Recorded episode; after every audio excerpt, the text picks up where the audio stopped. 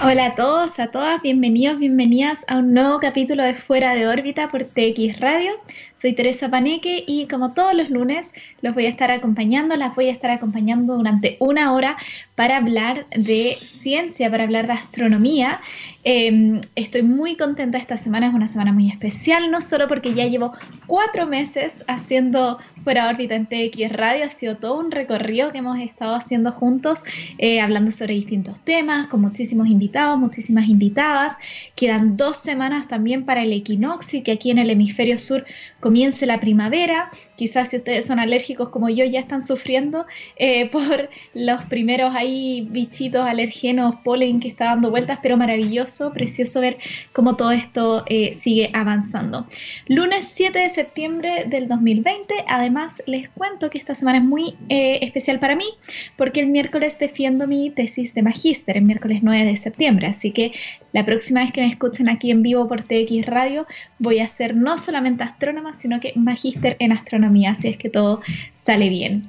Em, ¿Qué vamos a estar hablando hoy día? Bueno, como todos los inicios de mes, desde que eh, comenzamos con Fuera órbita, hoy día vamos a estar haciendo un pequeño eh, resumen de las cosas interesantes que han ocurrido en la astronomía en agosto y en los primeros días de septiembre. Vamos a estar hablando, por supuesto, de esta detección de una colisión de agujeros negros, la detección de una colisión más masiva que hemos hecho hasta ahora a través del estudio de ondas gravitacionales. Este fue un estudio que se publicó con datos de LIGO y Virgo que son los detectores de ondas gravitacionales que hay en Estados Unidos y en Italia, así que vamos a estar hablando un poquito sobre eso, que son los agujeros negros de masa intermedia, que fueron los objetos que se descubrieron eh, observacionalmente en este evento y es lo que lo hace tan, tan interesante. También vamos a estar hablando brevemente sobre unas observaciones de unas galaxias lejanas, similar a lo que ya habíamos hablado hace unos meses atrás. Ustedes saben que las galaxias no son mi tema de estudio, pero recordarán que conversamos sobre esta idea de que veíamos galaxias muy lejanas, galaxias que en el fondo estaban trazando, nos estaban entregando información sobre eh, cómo eran las cosas en los tiempos, las épocas más tempranas de nuestro universo y vamos a ver que pareciera que no se diferencian tanto de lo que tenemos ahora. Entonces eso es sumamente interesante para todo lo que es la teoría de formación y evolución de galaxias. Y finalmente vamos a estar viendo eh, mi favorito, por supuesto, el descubrimiento, la observación, la evidencia observacional, recordemos que eso es muy importante, de eh, lo que está ocurriendo en el sistema joven triple GW Orionis este es un sistema estelar joven con tres estrellas, eh, donde se ven los discos de polvo y gas que se están rompiendo. Y de ahí me voy a dar una licencia creativa como conductora de fuera de órbita y les voy a hablar sobre mi tesis, porque como el último descubrimiento eh, va a ser justamente sobre formación planetaria y sobre estos discos gigantescos de polvo y gas que tenemos en torno a las estrellas jóvenes, voy a aprovechar de comentarles un poquito sobre mi propio trabajo en este tema y también sobre lo que, por supuesto, voy a estar presentando el miércoles. Así que digamos que voy a practicar mi defensa de tesis con ustedes, vamos a estar ahí eh, divirtiéndonos hablando de formación planetaria hoy día hacia el final del programa. Como siempre, TX Radio es científicamente rockera, así que no solamente hablamos de ciencia, sino que además hay muy buena música y es por eso que ahora los voy a dejar con Man on the Moon. Aprovecho de decirles, eh, a raíz del nombre de la canción, que también hay unos descubrimientos interesantes en la Luna sobre hematita en la superficie. Vamos a hablar de eso brevemente a la vuelta. Esto es Man on the Moon de REM de vuelta en Fuera órbita y como ya les había anunciado hoy día, al igual que todos los comienzos de mes, vamos a estar hablando sobre estas investigaciones, estos resultados divertidos que, han estado saliendo. Pero antes de irnos a, nuestra música, yo les había comentado un poquito sobre la Luna, quiero solamente cerrar ese tema. Eh, un análisis de nuevos datos de la Luna determinó que había hematita sobre la superficie lunar. Ustedes me dirán, bueno, pero ¿qué es la hematita?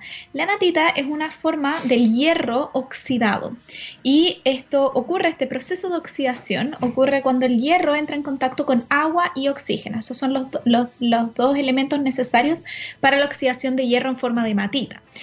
¿Cuál es el conflicto respecto a que haya hematita en la Luna? Bueno, que no hay oxígeno sobre la Luna. La Luna no tiene atmósfera como nuestra Tierra, no tenemos oxígeno como aquí sobre la superficie terrestre. Y agua, bueno, agua sí hay en la Luna, hay agua en estado sólido, en forma de hielo, en los polos lunares. Esto se descubrió hace un par de años, no es mucha, y por supuesto no, no quiere decir que haya vida sobre la Luna. Si bien el agua es, necesario, también es necesario tener atmósfera, tener temperaturas, temperaturas adecuadas, tener moléculas orgánicas, em, tener oxígeno, por ejemplo. Entonces, ¿cómo se forma la hematita? Necesitamos el oxígeno. Y lo interesante, lo que ha eh, dicho este estudio que salió hace un par de días, es que esto ocurre gracias a la interacción de los vientos solares con el campo magnético de la Tierra. Nuestra Tierra está envuelta en una burbuja, no solamente envuelta en una atmósfera, sino que además tenemos un campo magnético. Este campo magnético es el que evita que todas las partículas altamente cargadas, las partículas altamente energéticas que son emitidas por el Sol a través de estos vientos solares, impacten sobre nuestra superficie. Este campo magnético se genera por el movimiento del núcleo de la Tierra y em, e, es como una burbuja. Entonces, los vientos solares emanan desde el Sol, pasan por sobre el campo magnético que nos protege aquí en la superficie terrestre y lo estiran, hacen que salga como una especie de cola de este campo magnético. Esta cola se extiende más allá de la distancia a la cual pasa la Luna y se piensa que es justamente en esta cola donde puede fluir oxígeno de la Tierra hacia estas eh, distancias más alejadas. ¿Cuándo pasa la luna por esta cola? ¿Pasa la luna sobre esta cola? Efectivamente lo hace, lo hace cuando está en luna llena, porque cuando la luna está en luna llena está posicionada justamente al otro lado de la Tierra con respecto al Sol. Tenemos Sol, Tierra, Luna. Entonces, eh, cuando la luna se encuentra en esta configuración, va a estar pasando durante seis días a través de esta cola del campo magnético terrestre y por ende está la posibilidad de que el oxígeno fluya desde la Tierra hacia la luna produciendo estos em, episodios de oxidación del hierro. ¿Por qué esto es relevante? Bueno, porque nos habla y nos hace ver las distintas posibilidades e interacciones que pueden haber entre distintos cuerpos, no solamente en nuestro sistema solar, que es el caso, sino que también en el universo, para producir reacciones químicas. Y la química es fundamental para la vida, es fundamental para todos los procesos en verdad sobre el universo. Así que siempre es interesante darse cuenta de modelos nuevos, de maneras nuevas en las cuales podemos estar haciendo reacciones químicas.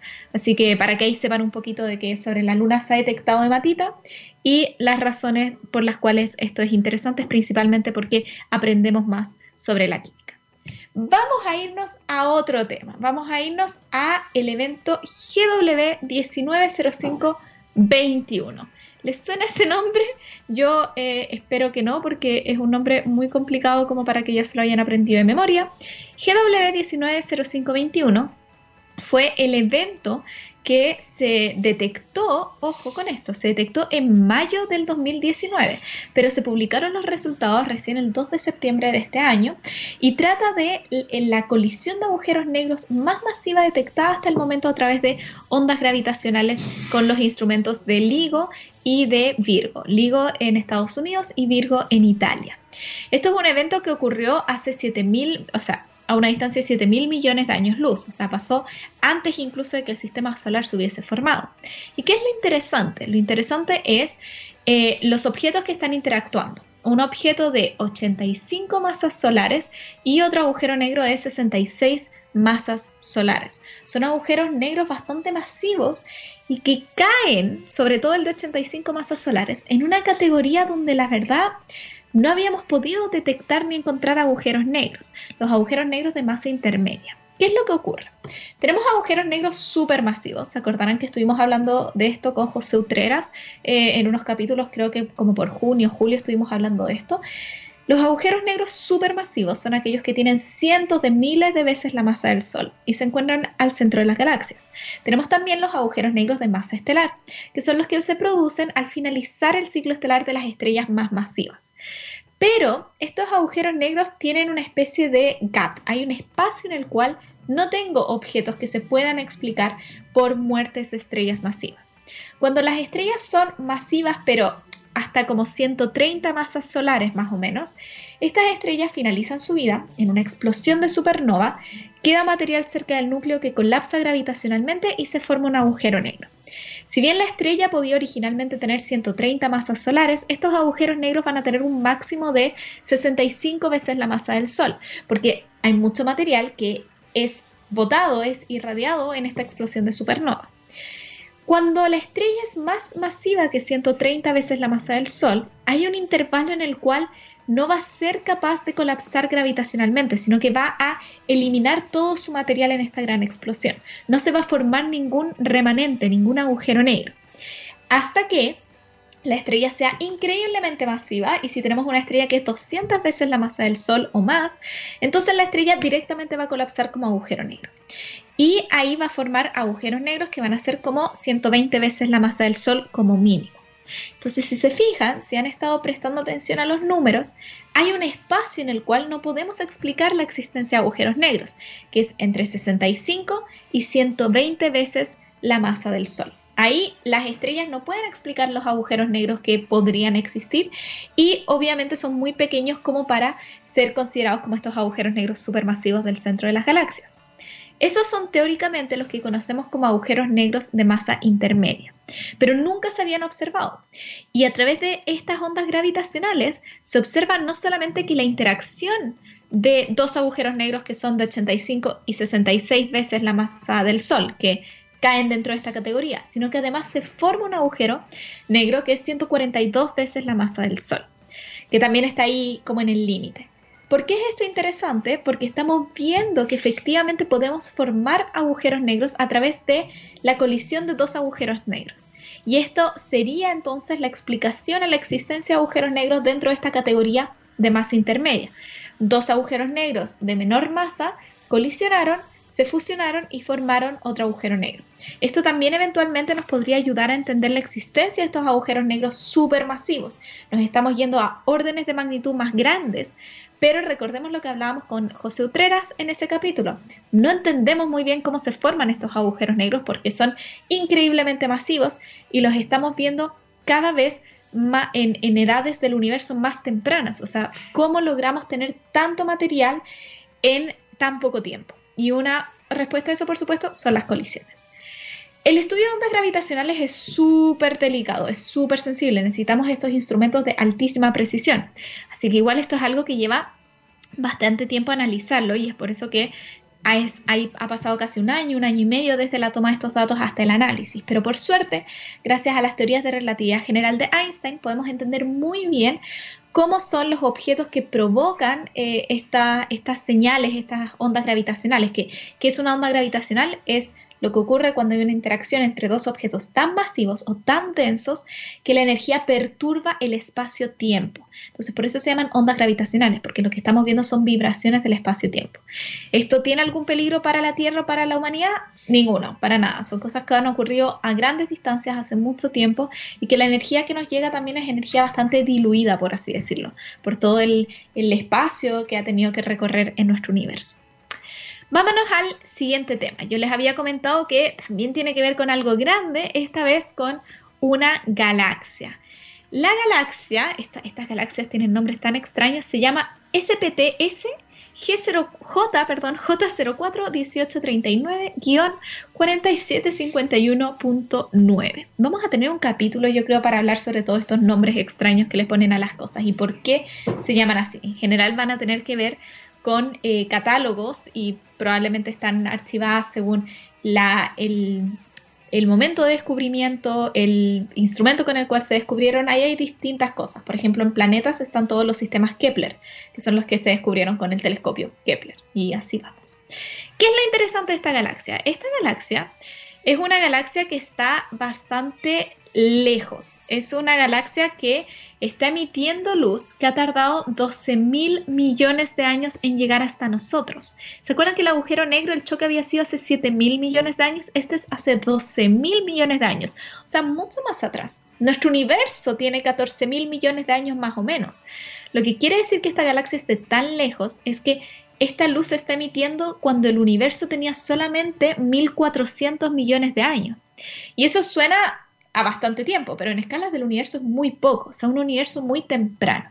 Y en el universo temprano nosotros esperaríamos que las galaxias fuesen objetos muy dinámicos, a muy altas temperaturas, con muchísimos fenómenos energéticos ocurriendo, no galaxias, eh, o sea, esperamos que sean dinámicamente muy distintas a las galaxias que vemos actualmente, porque se espera que en un universo temprano todo fuese bastante caótico, constantemente con colisiones y... Em, fusiones entre galaxias, explosiones de supernova, producto de la alta tasa de formación estelar. Pero lo que se ve en la observación de esta galaxia es, es, una galaxia bastante similar a las galaxias que nosotros vemos actualmente. Es una galaxia que su dinámica, sus curvas de rotación, sus formas son bastante similares incluso a lo que vemos en nuestra Vía Láctea. Y esto es algo bastante controversial porque, como les había adelantado antes, eh, nos habla de que quizás las teorías de evolución y formación de galaxias tienen que ser revisadas. Puede ser que en verdad no hubiese un universo tan caótico a un comienzo, sino que quizás era bastante similar. Quizás las galaxias son estructuras que alcanzan un nivel de estabilidad como las que vemos hoy en día en nuestro universo local, bastante rápido. Esto es algo para lo cual, de nuevo, vamos a tener que tener alguna invitada, algún invitado que nos pueda hablar más sobre las teorías de evolución de las galaxias, pero definitivamente es algo muy interesante para seguir comentando. ¿Cómo es que estamos viendo objetos tan similares a lo que tenemos hoy en día, pero cuando el universo era extremadamente joven? Cuando el universo esperamos que estuviera pasando por procesos dinámicos mucho más energéticos, mucho más... Em, más fuertes, más intensos que lo que vemos hoy en día en un universo donde todo se está alejando, donde en el fondo las cosas deberían estar más, eh, más instaladas, más, más, no quiero decir normales, pero con, con una dinámica más tranquila. Yo creo que esa es la palabra correcta, una dinámica más tranquila. Por último, nos vamos por supuesto al, mejor descubrimiento. Yo sé que ustedes me van a decir que el mejor descubrimiento fue el de agujeros negros, pero, pero no. El mejor descubrimiento tiene que ver con planetas.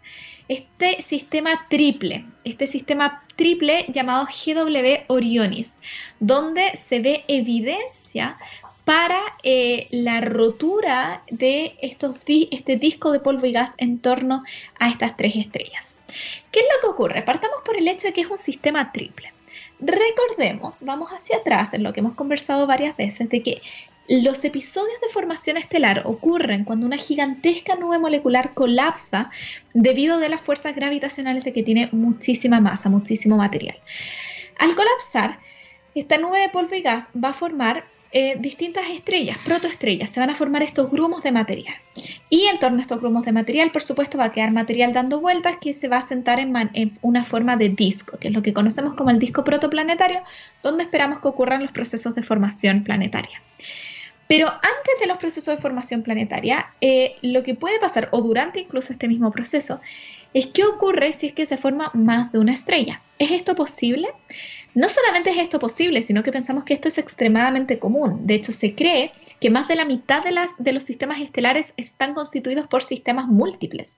Nuestro Sol, nuestro sistema solar, es un sistema con una sola estrella, pero se piensa que la mayoría de las estrellas tienen otra compañera, otra estrella, o incluso un sistema de estrellas, como es este caso, donde vemos un sistema triple. Ahora, teóricamente, se ha predicho que los efectos de tener un sistema binario, que es cuando tengo dos estrellas, un sistema triple o incluso cuatro o cinco estrellas eh, orbitando y siendo atraídas gravitacionalmente, es probablemente romper el disco. Entonces este disco de gas y de polvo no va a estar como un platillo, sino que es posible que tenga subdiscos, por ejemplo un disco interno que esté quebrado y esté en cierto ángulo y discos externos. ¿Por qué nace esta idea? No es solamente por eh, la interacción dinámica que uno espera, sino que también es porque después cuando observamos la población de planetas, los planetas no siempre están en el mismo plano. Vemos planetas que están orbitando a sus estrellas en eh, órbitas inclinadas, en órbitas excéntricas. Entonces eso llama muchísimo la atención. ¿Cómo es que si tengo un disco que tenía todo el material más o menos en el mismo plano, como lo que ocurre en nuestro sistema solar, donde todos los planetas están orbitando más o menos a la misma distancia, más o menos al mismo plano. Eh, ¿Cómo es que em, llego a tener planetas en otros sistemas, en otras observaciones, donde estos planetas están orbitando con cierta altura con respecto al eje de la estrella? Pensamos que esto es porque en algún momento en la formación, en este proceso de disco protoplanetario, el disco se quebró. Entonces todo este material estaba orbitando de manera inclinada y ahí se formó el planeta también de manera inclinada. Las causas para quebrar un disco pueden ser o planetas o las mismas estrellas que sean parte de un sistema múltiple. Y lo bonito de esta investigación de GW Orionis, eh, liderada por em, personas de la Universidad de Exeter en el Reino Unido, es que esto se ve observacionalmente. Eh, las, características observacionales para eh, un disco que está quebrado, un disco donde hay un warp, así se llama en inglés, ese es el término científico, un warp, es que si yo lo observo, no a longitudes de onda de alma que me van a trazar el polvo que está en el plano medio, sino que a longitudes de onda infrarrojas, por ejemplo, yo voy a poder ver sombras, porque este disco quebrado también va a taparle el brillo de la estrella a ciertas partes del disco. Y a través del análisis de múltiples observaciones tomadas con ALMA y tomadas con SPHERE, que es un instrumento que observa en el infrarrojo, se pueden observar tanto anillos en este disco protoplanetario como también sombras. Entonces ahí los investigadores, las investigadoras presentan un modelo muy bonito donde a través de simulaciones teóricas son capaces efectivamente de predecir y entender la dinámica de estas tres estrellas Em, hay un par de estrellas que están muy cerca, más o menos a una unidad astronómica, o sea, una distancia similar a la que está nuestro Sol de la Tierra, y hay otra estrella que está mucho más lejos, a 8 unidades astronómicas. La estrella más lejana orbita a las otras dos en un periodo de 11 años. En general, esto siempre se ve en sistemas triples. Tenemos dos estrellas bastante cercanas que se orbitan mutuamente bastante rápido, y una estrella mucho más lejana que orbita de manera más pausada, más lento.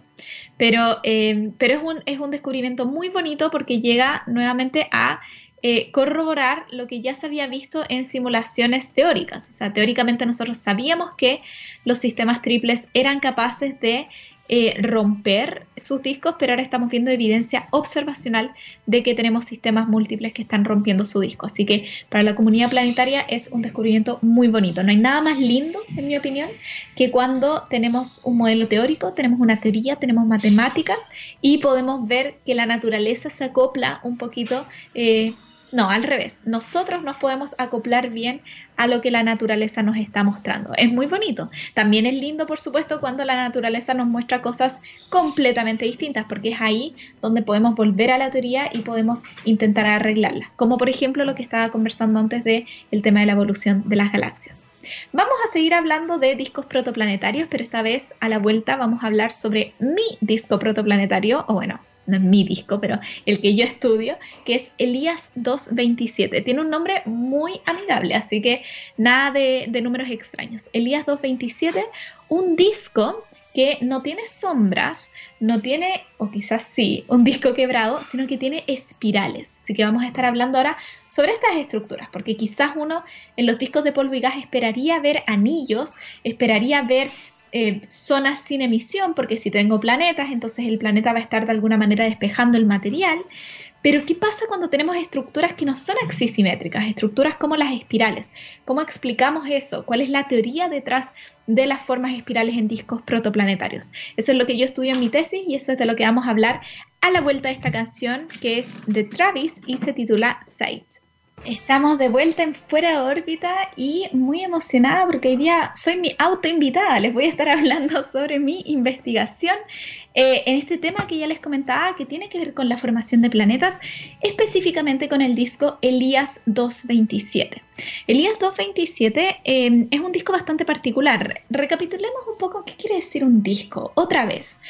Cuando hay episodios de formación estelar, se forman estas estrellas, el material está cayendo desde em, el, digamos, el, la, no sé cómo, tengo las palabras, estoy acostumbrada a hablar esto en inglés, entonces es complicado cambiar de, un lado hacia otro. Eh, pero tenemos todo este material que se está contrayendo, está colapsando para formar nuestra estrella, tenemos una protoestrella, y el material va a ir cayendo naturalmente por algo conocido como conservación del momento angular a formar una estructura aplastada, una estructura achatada, un disco en torno a la estrella que están haciendo. La principal finalidad de este disco, físicamente hablando, es que el material caiga sobre la estrella, es lo que se conoce como un disco de acreción, similar a lo que ocurre en torno a un agujero negro, donde se forman discos de material también, pero de material que se está calentando y cayendo lentamente hacia el agujero negro. Aquí lo que ocurre es que el material debería caer sobre la estrella y em, hacer que la estrella crezca, que sea hasta que alcance en el fondo eh, su masa crítica para poder ingresar después a la secuencia principal y poder generar todos sus procesos de fusión interior. ¿Qué es lo que ocurre, sin embargo? En este disco, en esta estructura achatada, empezamos a ver eh, gradientes de presión, empezamos a ver lugares donde es posible acumular polvo, acumular material y ojalá hacer que ese material crezca.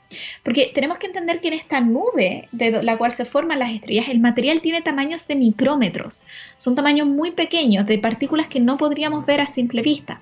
Y para formar planetas, estas partículas tienen que crecer más de 12 órdenes de magnitud. O sea, de alguna manera tenemos que ser capaces de acumular ese material para formar estas estructuras planetarias que sabemos que existen. Al día de hoy hemos encontrado más de 4.200 planetas fuera del sistema solar. Nosotros vivimos en un planeta, o sea, planetas existen. El tema es cómo se forman.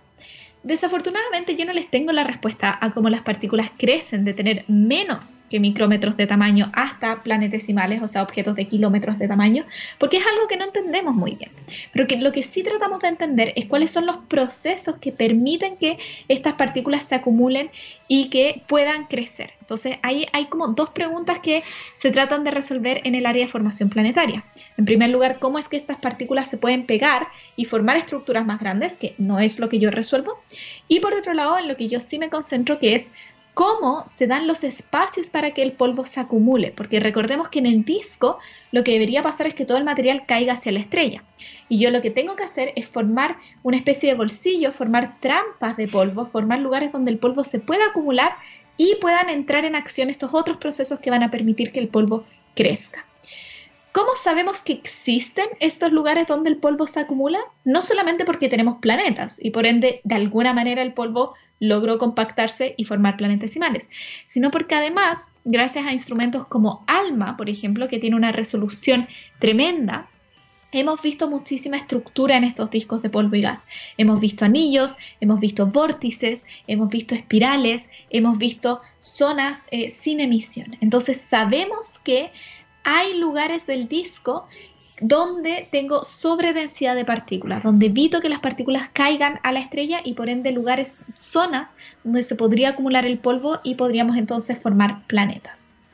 En particular, yo voy a hablar en mi tesis y mi trabajo eh, está orientado hacia los discos con estructuras espirales.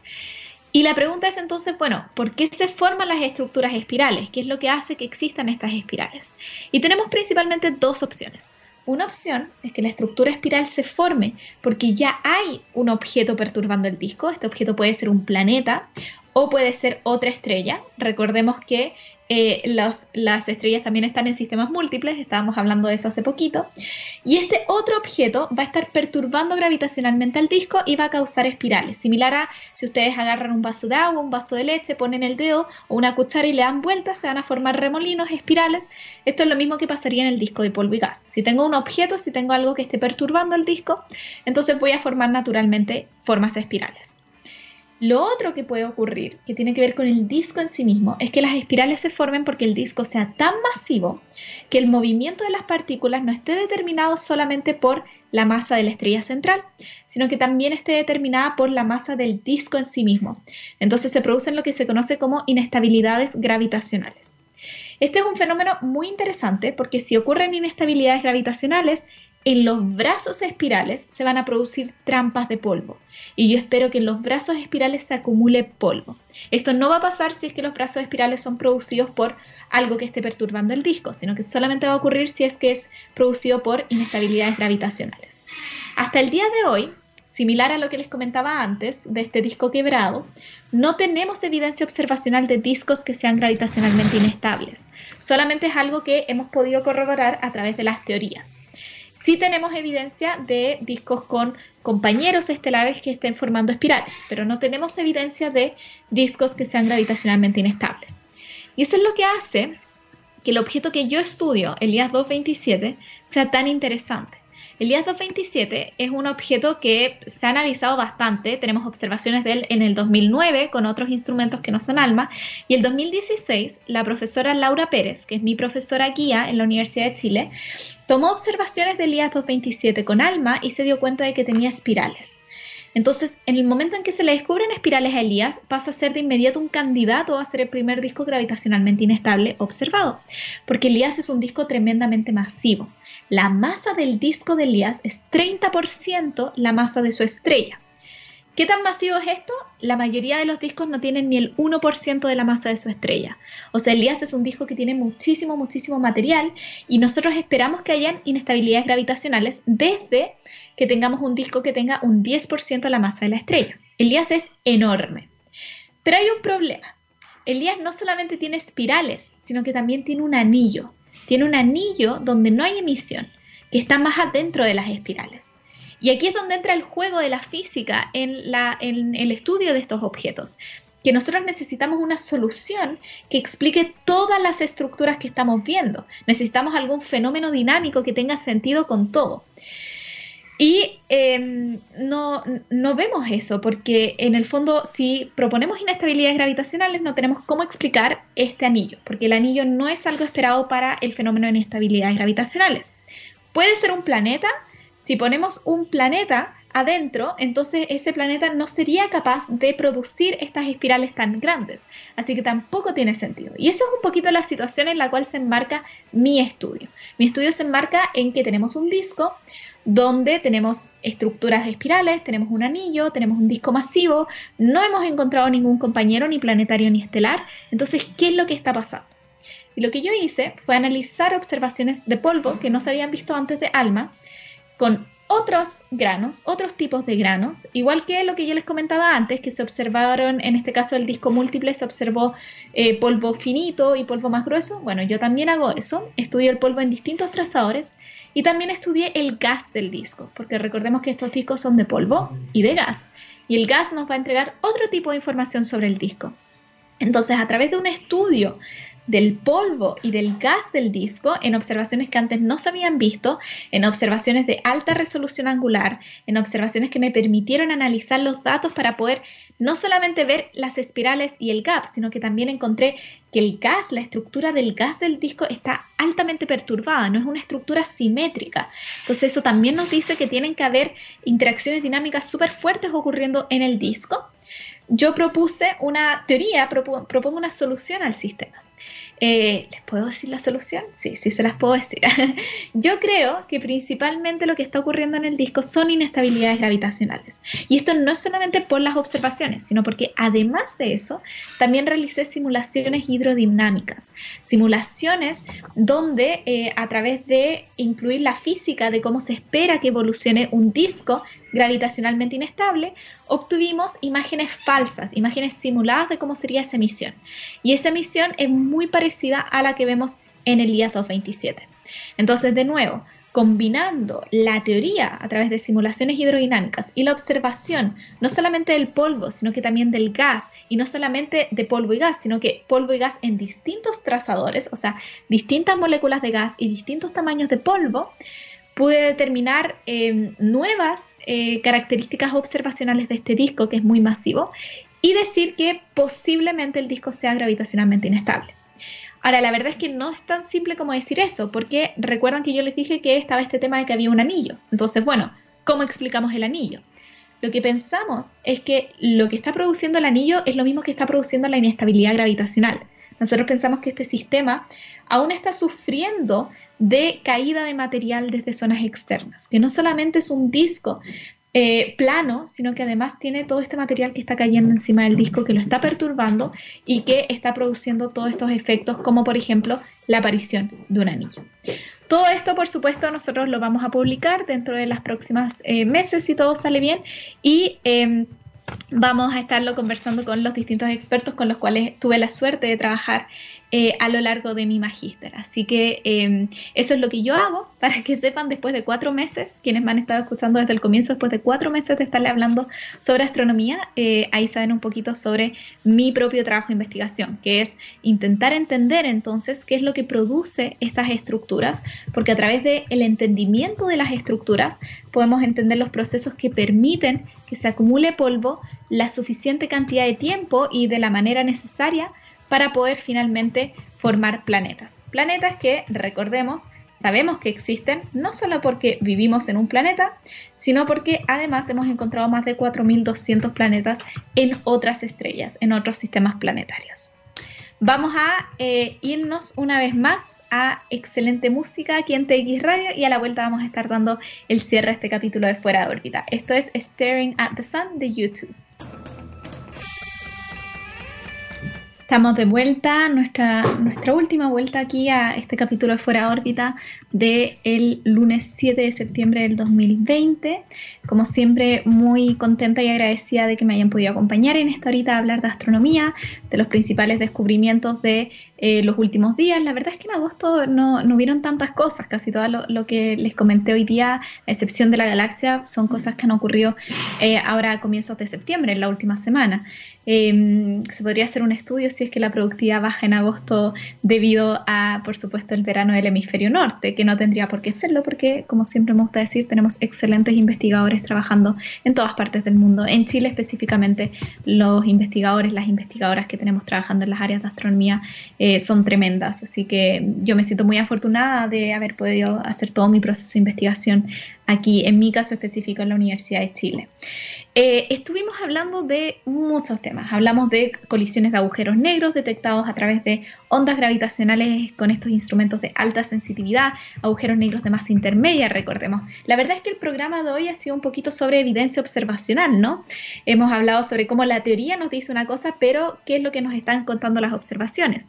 Las observaciones nos están indicando que efectivamente existen estos agujeros negros de masa intermedia. Las observaciones nos están indicando de que las galaxias en un universo temprano eran bastante similares a las galaxias que vemos hoy en día. Las observaciones nos están contando que los discos se pueden quebrar producto de la interacción y, de la órbita, de, la dinámica en sistemas múltiples eh, jóvenes. Así que la verdad es que ha sido un capítulo bastante ligado a eso, a las cosas que observacionalmente estamos corroborando o las cosas que observacionalmente están poniendo nuevas preguntas, nuevos obstáculos, nuevos cuestionamientos hacia la teoría, que por supuesto es la manera que tenemos en la ciencia de ir avanzando hacia un mejor entendimiento de nuestro entorno, de nuestra naturaleza. Eso es lo que se hace en ciencia. Uno plantea una hipótesis, toma observaciones, revisa si es que las cosas se comportan como deberían hacerlo según la hipótesis. Ojo con eso, según la hipótesis, porque nunca hay un cómo debería ser la naturaleza. La naturaleza simplemente es. Y nosotros tratamos de, a través de la física, a través de la matemática, en el caso de la astronomía, tratamos de ir comprendiendo los procesos de la naturaleza y de alguna manera anteponernos, de predecirlo, de poder ir hacia atrás. Si entendemos, por ejemplo, los mecanismos de formación planetaria, podemos ir hacia atrás en el tiempo y saber cómo era el sistema solar, cuáles eran las características que tuvo un disco protoplanetario inicial en torno al Sol. Sabemos, tenemos estimaciones, por ejemplo, de la cantidad de masa que era necesaria que hubiese en este disco protoplanetario para poder formar todos los objetos que hoy en día conocemos de nuestro sistema solar. Y como dato anecdótico, esa masa es bastante superior a la masa que hemos detectado en observaciones de discos. Entonces, de nuevo, hay una, una eterna em, discusión o eterno problema en tratar de conciliar eh, las observaciones con la teoría y con lo que sabemos de nuestro propio sistema solar, porque por supuesto nuestro sistema solar lo podemos estudiar con infinita resolución, mientras que cosas mucho más alejadas no. También estoy muy contenta de haber podido compartir con ustedes un poquito sobre mi propia investigación, que como les comenté, tiene que ver sobre las subestructuras espirales en los discos protoplanetarios, tiene que ver con los mecanismos que pueden formar esta estructura, específicamente en el caso de mi disco que es Elias of 27 un disco joven, un disco que ha causado bastante controversia, eh, pero que pareciera que a poquito, gracias a, de nuevo, las observaciones, vamos entendiendo mejor el contexto en el cual se sitúa, vamos entendiendo mejor la dinámica y las distintas perturbaciones que puede estar recibiendo de su entorno. Así que esperemos que eh, no solamente con mi trabajo y la publicación que vamos a sacar en conjunto con los distintos colaboradores que fueron parte de este estudio, eh, sino que con más observaciones en el futuro podamos entender mejor no solamente este disco, sino que otros. Las espirales no son estructuras tan comunes, pero son estructuras que sí hemos visto en más discos, además del IAS 227, y al menos un par parecieran tampoco tener una explicación muy certera. Así que vamos a seguir, por supuesto, analizando eso desde el estudio de los discos protoplanetarios. Nuevamente, muchas gracias por su sintonía. Recuerden mantenerse informados en TX Radio, la única radio de ciencia y tecnología del continente y como siempre con excelente música. Yo siempre es que no, no, puedo evitarlo porque realmente me ponen unos temas que son tan astronómicos que necesito resaltarlo. Eh, nos vemos la próxima semana, el lunes, cuídense. Hoy día mi comuna al fin salió de cuarentena después de casi seis meses en cuarentena, pero yo no voy a salir porque recordemos que seguimos en pandemia, que hay que cuidarse, que tenemos que mantenernos sanos para también, por supuesto, poder tener nuestro plebiscito e ir a votar como todos queremos el 25 de octubre. Cuídense, nos vemos el próximo lunes. No salgan de casa, si tienen que hacerlo ocupen mascarilla y los dejo con Starshine de Gorilas.